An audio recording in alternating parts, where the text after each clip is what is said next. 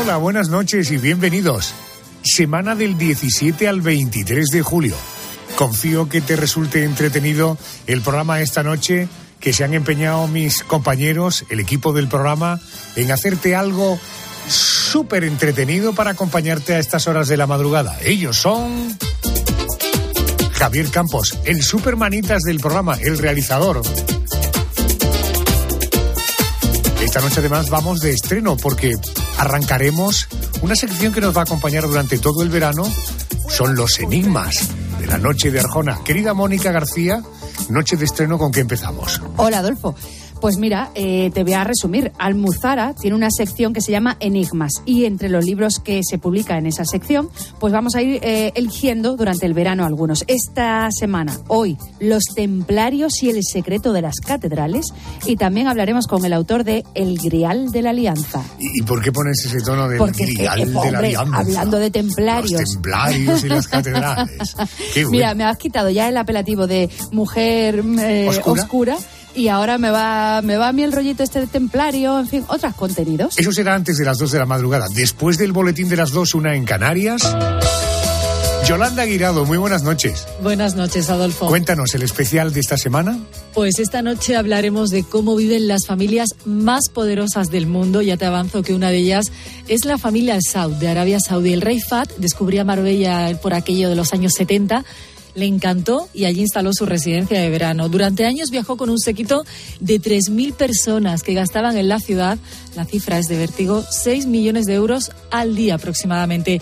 Es solo una de las familias de la que vamos a hablar esta noche en nuestro especial, Los Dueños del Mundo. Será a partir de las 2. Los dueños del mundo con eh, nuestro especial de esta noche después del boletín de las 2, una en Canarias. Cuando oigamos las noticias de las 3-2 en Canarias, llegará el porqué de las cosas.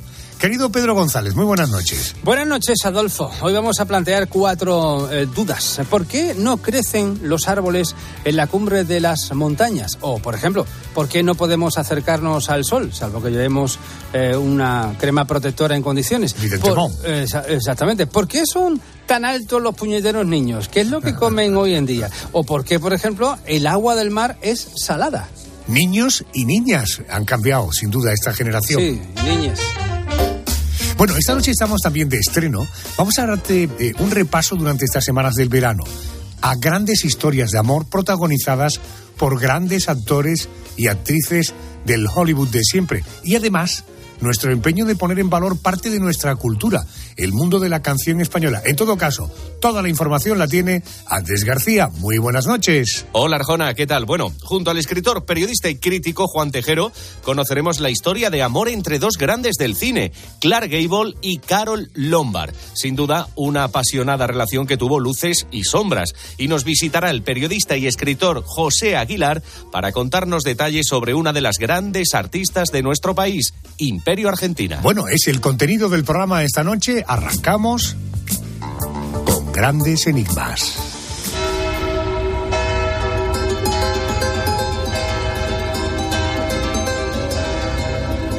La historia asegura que en 1118, un noble procedente de la Champaña francesa, llamado Hugo de Pen o Hugo de Paims, se presentó ante el rey Balduino II de Jerusalén junto a otros caballeros francos y flamencos, con el propósito de velar por la seguridad de los peregrinos que viajaban a Tierra Santa. Aquellos hombres fueron el embrión de la Orden del Temple. Sobre la historia de los templarios y su relación con los secretos de las catedrales, ha escrito y mucho el historiador Mariano Fernández Urresti. Mariano, muy buenas noches y bienvenido a COPE. Hola, muy buenas noches, Adolfo. ¿Cómo estás? ¿Fueron los encargados de custodiar algún secreto importante más allá de la leyenda del Santo Grial? Bueno, mira, eh, sobre los templarios existen, como tú bien has dicho, pues muchas teorías, muchas leyendas, incluso parece que eh, últimamente han convertido al temple pues en, unos héroes de, de la Marvel, ¿no? Y, ni lo uno ni lo otro. Lo que sí es cierto es que los cronistas por los cuales tenemos noticia de la fundación del, del Temple, Guillermo de Tiro, que fue canciller de Jerusalén, y Jacques de Vitry, que fue obispo de Acre, escribieron pues prácticamente un siglo después de que se constituyera la orden como tal. Y hay un vacío, un hueco, un, un, eh, un enigma por resolver que es realmente cómo se construyó, cómo se constituyó esta orden y parecen escasas huestes nueve caballeros, que dicen esos cronistas que permanecieron durante nueve años en Jerusalén, parece, digo, una escasa hueste para defender a los peregrinos que viajaban a Tierra Santa. Por eso, alrededor de ello, se han construido teorías varias. Si estuvieron allí en Jerusalén durante esos nueve años buscando otra cosa bien diferente, el Santo Grial que tú has mencionado, el Arca de la Alianza, la Sabana Santa. Por eso, como te digo, hay distintas eh, posibilidades y eh, bueno, pues eh, todavía seguimos manejándonos en la oscuridad entre las tinieblas del origen del temple.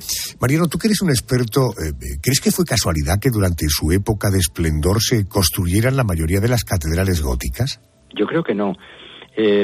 para empezar, cuando yo estudiaba historia del arte siempre se nos decía que el gótico había sido una evolución del románico, pero si tú te acercas detenidamente a las características que definen cada uno de, los de esos dos artes, parece difícil, ¿no? De la bóveda de cañón se pasa al esplendor de las de crucería, del arco de medio punto, de, de edificios con escasa luz, con muros gruesos y achaparrados, nos encontramos el arco apuntado, las vidrieras, unos muros delgados que desafían a la gravedad. Parecen dos cosas bien distintas. Y el desarrollo del arte gótico, lo cierto es que es paralelo al discurrir de la historia de la Orden del Temple. Allí donde el Temple comienza a constituirse aparece el gótico y cuando el Temple pierde musculatura y finalmente eh, por orden papal se extingue, parece que de pronto cesa la construcción de las catedrales. No sabemos a dónde van a parar los maestros vidrieros, los maestros constructores, tampoco sabemos de dónde vinieron. ¿Esas catedrales pueden esconder hoy secretos de los templarios eh, que no han sido descubiertos? Mira, eh, Creo que hay tres enigmas que siguen rodeando al gótico, el arte gótico me refiero. Si es, como he dicho, una evolución del románico o un arte nuevo. Y si es un arte nuevo, ¿de dónde surgió el conocimiento mm, de la geometría, de la numerología, para construir, como te he dicho, pues semejante desafío arquitectónico? El segundo de los enigmas es cómo se financió. Eh, piensa que entre 1150 y 1250, solo en Francia, se inició la construcción de 150 catedrales, es decir, hubo un movimiento de piedra extraordinario. ¿Quién pagó eso? Entonces se ha propuesto que el Temple pudo haber sido el financiador de esas construcciones gracias a que habría llegado a América antes que Colón y de allí había traído plata que significó la fuente de financiación de las construcciones. Y me preguntarás, ¿cómo es posible tal cosa? Y tienes razón si me lo preguntas, pero lo cierto es que el principal puerto marítimo del Temple no estaba en la fachada mediterránea francesa, que sería lo razonable, sino en la fachada atlántica, en La Rochelle. Y no hay una explicación mm, muy creíble de por qué eh, estaba allí ese puerto, que además estaba rodeado de un anillo de encomiendas de fortalezas templarias. Y el tercero de los enigmas, como te decía antes, es de dónde salieron los maestros constructores, los vidrieros, los canteros y a dónde fueron a parar. Y parece que podrían tener que ver con, con el temple según algunas propuestas, ¿no? Hay un libro emblemático de un misterioso mm, personaje que firmó con un seudónimo sus libros, Fulcanelli, que en 1929 escribió El misterio de las catedrales y proponía, pues, que en efecto, como tú has dicho, eh, leídas con atención, paseadas con ojos de iniciado, las catedrales contienen muchos enigmas y mucha información cifrada. ¿Tú crees que lo enigmático podría explicar la excitación que sentimos todavía y la enorme curiosidad por esta orden del temple? Pues yo creo que sí, porque parece como que el temple pulsara una tecla invisible dentro de nuestro espíritu. Lo mismo que las catedrales. ¿Qué sucede cuando entramos en una catedral gótica? Incluso la persona más pedestre del mundo alza la mirada al cielo y ergue la columna parece como que eh, hubiera sentido una descarga de energía especial, ¿no? además, la elección de los lugares donde se han construido muchas de esas catedrales tampoco fue dejado al azar. Otro escritor francés, Louis Charpentier, mm, cayó en la cuenta de que, por ejemplo, varias de las catedrales de Francia mm, dibujan en la tierra la misma forma que en el cielo tiene la constelación de Virgo. Es decir, la catedral de Chartres, la de Reims, la de Bayeux, la de Evreux y la de Amiens dibujan esa constelación de Virgo y son lugares de culto ancestral. Por ejemplo, en el caso de Chartres había habido distintas, distintos templos anteriores en esa misma colina hasta el extremo de que los druidas, antiguos druidas galos, también habían tenido aquel lugar como uno de poder, un lugar de, devoción. De manera que todo esto invita a imaginar que nada de, de este proceso de construcción de las catedrales, ni desde su elección, ni desde su financiación, ni desde su forma y, y planos y juego de numerología y juego de colores en las vidrieras es casual. ¿Existe hoy día eh, la orden del temple o, seguidores que hayan seguido la estela de los primeros o, solo quedáis bueno, hay, los historiadores? A ver, hay, grupos de personas que dicen eh, que dicen muchas cosas, pero lo cierto es que eh, parece que a la gente se le olvida de que el temple era una orden de caballeros y monjes. Y los monjes se regían por tres principios, el de la obediencia, el de la castidad y el de la pobreza. Es decir, cualquier otra cosa que no tenga que ver con eso no tiene nada que ver con el temple. Podrán ser, pues no sé, una asociación cultural, recibir el nombre que ellos quieran adoptar, pero no serán templarios. Y por otra parte, la orden del temple fue disuelta, como te decía antes, por, por orden papal. Lo mismo que los papas antes la habían propulsado y sobre todo y especialmente Bernardo de Claraval, que fue una de las mentes más preclaras de la Edad Media en, el mundo católico, fue el gran impulsor del temple, porque además uno de sus un sobrino suyo, André de Montbar, formaba parte de esos primeros nueve caballeros, pues de ese mismo modo eh, el, temple dejó de tener el beneplácito papal y la orden fue disuelta. Eh, de manera que podemos llamar a esas asociaciones lo que queramos, pero no serán caballeros templarios.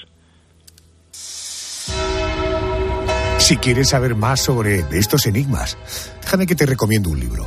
Los Templarios y el secreto de las catedrales de Mariano Fernández Urresti, que publica Almuzara. Mariano, gracias por atenderme a estas horas. Un abrazo fuerte, gracias. Ha sido un placer, un abrazo.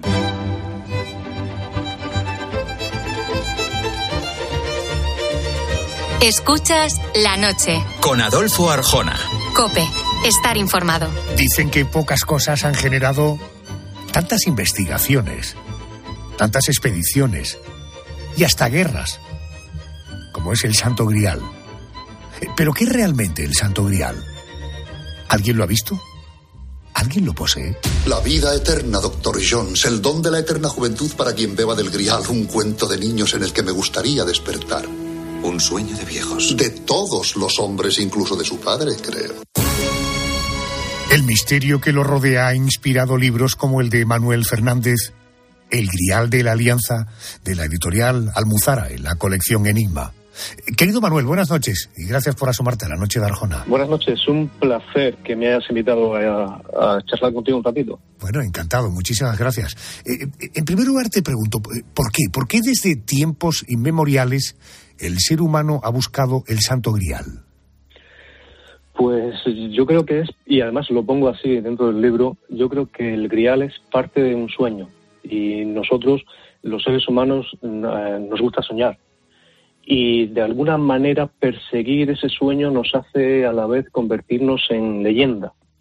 Y es por eso, por el afán de convertirnos en leyenda, de, buscar algo más grande que nosotros, de participar en algo más grande que nosotros, que nosotros, que los seres humanos buscamos el grial, buscamos el arca de alianza y buscamos cualquier cosa que nos haga reverdecer. Manuel, ¿qué es el santo grial? ¿Se tiene claro qué es lo que es? Pues depende de a quién le preguntes, pero sobre todo depende de a quién leas porque al principio nosotros sabemos que, el grial eh, parte de una leyenda oral, de una leyenda oral en torno, que empieza a crearse posiblemente en torno al año 1000, 1100 y que va desarrollándose a partir de varios autores. Pero mm, todo, desde mi punto de vista, yo lo pongo así también en el libro, todo parte de de un lugar bastante curioso. Y, tenemos que remontarnos a Tierra Santa y sobre todo a Cesarea, en el año 1101, justamente después de la primera cruzada, cuando se ha reconquistado Jerusalén, también se conquista Jerusalén, eh, Cesarea, perdón, y allí los cristianos van a encontrar algo sumamente extraño, una bandeja, una bandeja hexagonal que los ingleses, así afirma Jacobo de la Vorágine, que es un, es un cronista eh, medieval, los ingleses van a pensar que esta bandeja es con la que Jesús, eh, Jesús la utilizó para, para el convite de la última cena. Y es esta bandeja hexagonal la que se va a llamar el grial. A partir de que en el 1101, como decíamos en Cesarea, se recupera este objeto sagrado, va a haber trovadores en, Francia, en Europa, eh, que van a, hacerse eco de este encuentro y que van a suscitar una leyenda en torno a este objeto. Y el primero de ellos, el primero que tenemos constancia que deja esto por escrito, es Chrétien de Troyes. Él no te está diciendo en ningún momento en su obra el cuento del Grial, el cuento inacabado, porque de hecho no fallece antes de, de, concluirlo, no te dice en ningún momento qué es lo que es, pero da a entender que es algo relacionado con Jesús y con la última cena, eh, siguiendo la estela de, que él ha encontrado también antes de las leyendas artúricas. El segundo que nos encontramos, el segundo autor que nos encontramos es Robert de Borón. Y este sí ya eh, va a configurar mucho más lo que es el grial. Para Robert de Borón el grial ya no es una bandeja, como te decía eh, en el cuento de Cretien, eh, se da a entender que es una bandeja, aquí ya no. Aquí ya es, no solamente es la copa que utilizó Jesús en la última cena, sino que además también da a entender que es un linaje, porque este grial, eh, esta copa, es eh, rescatada por José de Arimatea. José de Arimatea, recordemos que es quien dio sepultura al cuerpo de Jesús de Nazaret. Y aquí sucede, en este, en, Robert, en, el, cuento de Robert de Borón, suceden cosas muy extrañas y a la vez muy mágicas. Eh, Robert está contando que cuando el cuerpo de Jesús, que mejor dicho, que cuando Jesús resucita, la, gente, los judíos piensan que, que es un engaño y, le echan la culpa a José de Arimatea de estar detrás de todo este artificio. Por eso lo meten en la cárcel. Lo meten en la cárcel durante 40 años. 40 años en los que este hombre, que además, según la tradición oriental, es el tío materno de Jesús, con lo cual hay un parentesco de sangre, se va a alimentar en su celda únicamente de una hostia consagrada eh, que va a aparecer milagrosamente en el grial, en esa copa que no sabemos de qué manera él ha conseguido. Bueno, sí lo sabemos, eh, realmente es Jesús de Nazaret quien le lleva, resucitado, quien le lleva a esta celda eh, esa copa. Después de estos 40 años, José de Arimatea va a ser liberado y él va a llegar en, barco a, las costas de, Europa, concretamente a un punto muy curioso, a Glastonbury. Y te digo que es un punto muy curioso porque allí eh, Glastonbury, además, se supone que es también donde está enterrado el rey Arturo. Volvemos otra vez a casar la, dinastía artúrica con el mito del Grial. Pero aquí sucede una cosa, es que parece ser que José de Arimatea se asienta, se desarrolla, pero además también empieza a enseñarle a la gente qué es el verdadero eh, grial, qué es el verdadero cristianismo. Un cristianismo que curiosamente difiere en algunos puntos del que nosotros ya conocemos. Eh, como te decía, curiosamente, cuando llega aquí eh, un, misionero romano para cristianizar el lugar, se da cuenta de que hay una eh, comunidad cristiana muy bien asentada y a la que no le encuentra explicación. Y este, el relato de Robert de Bourón, es un relato iniciático, porque recordemos que el número 40 para la cábala judía es el número de la transformación. Recordemos que 40 años están vagando por el Sinaí los israelitas hasta que cambian su corazón y se hacen dignos. 40 días está Jesús en el desierto ayunando y 40 años también va a estar José de Arimatea encerrado en este lugar hasta que se hace digno del grial. Entiendo. Entiendo. Oye, el grial, la, copa eh, donde Jesús celebra la última cena, hemos leído que algunos lo han buscado por poder, otros por dinero, otros por fe, otros, como es tu caso, por alcanzar eh, un sueño. ¿Vamos a encontrar en tu libro la solución a un misterio que lleva oculto más de 3.000 años? Si te das cuenta, en el libro yo hago un juego de palabras. Eh, mi libro se llama El Grial de la Alianza porque yo busco dos reliquias, el Santo Grial y el Arca de la Alianza.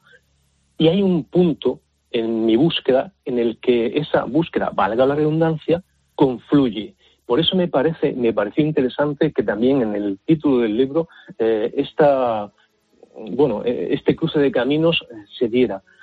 Porque es muy curioso. Cuando empezamos en, el, en, la Edad Media, en el siglo XII-XIII, cuando empieza el gótico a, desarrollarse en toda Europa, en el románico recordemos que hay mensajes cifrados en, las paredes, en, las esculturas. Sin embargo, en el gótico ya es absolutamente grosero que hay un lenguaje simbólico detrás de todas las tallas. Y hay dos eh, tallas mm, eh, principales que se van a dar en todo el gótico. La primera es la figura del Santo Grial y la segunda es la figura del Arca de la Alianza. Y este gótico y estas dos figuras están íntimamente ligados a unos caballeros, a unos caballeros blancos, con una cruz patada en el hombro, que solamente también su nombre ya nos hace soñar, los caballeros templarios.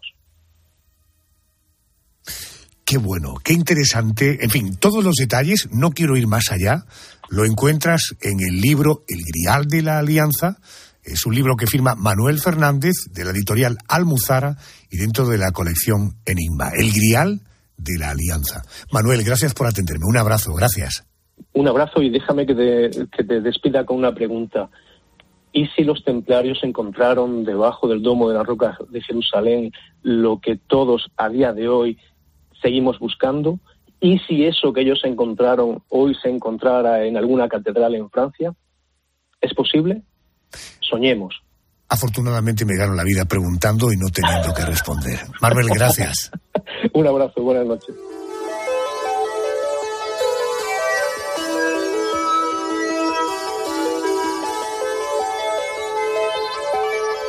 Vamos al boletín de noticias de las dos, la una en Canarias. Una vez nos preguntábamos en el equipo, ¿el mundo tiene dueños? Esa es la respuesta que queremos encontrar en nuestro especial de esta noche. Los dueños del mundo. Después de las noticias.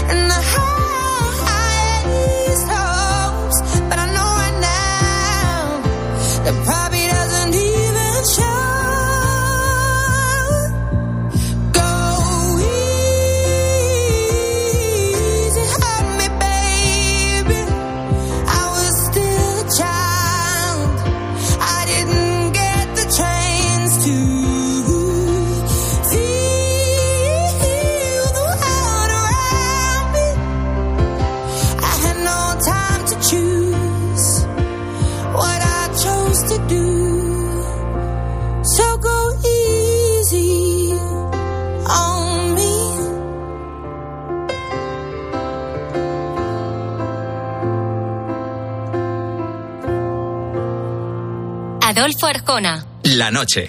Cope. Estar informado.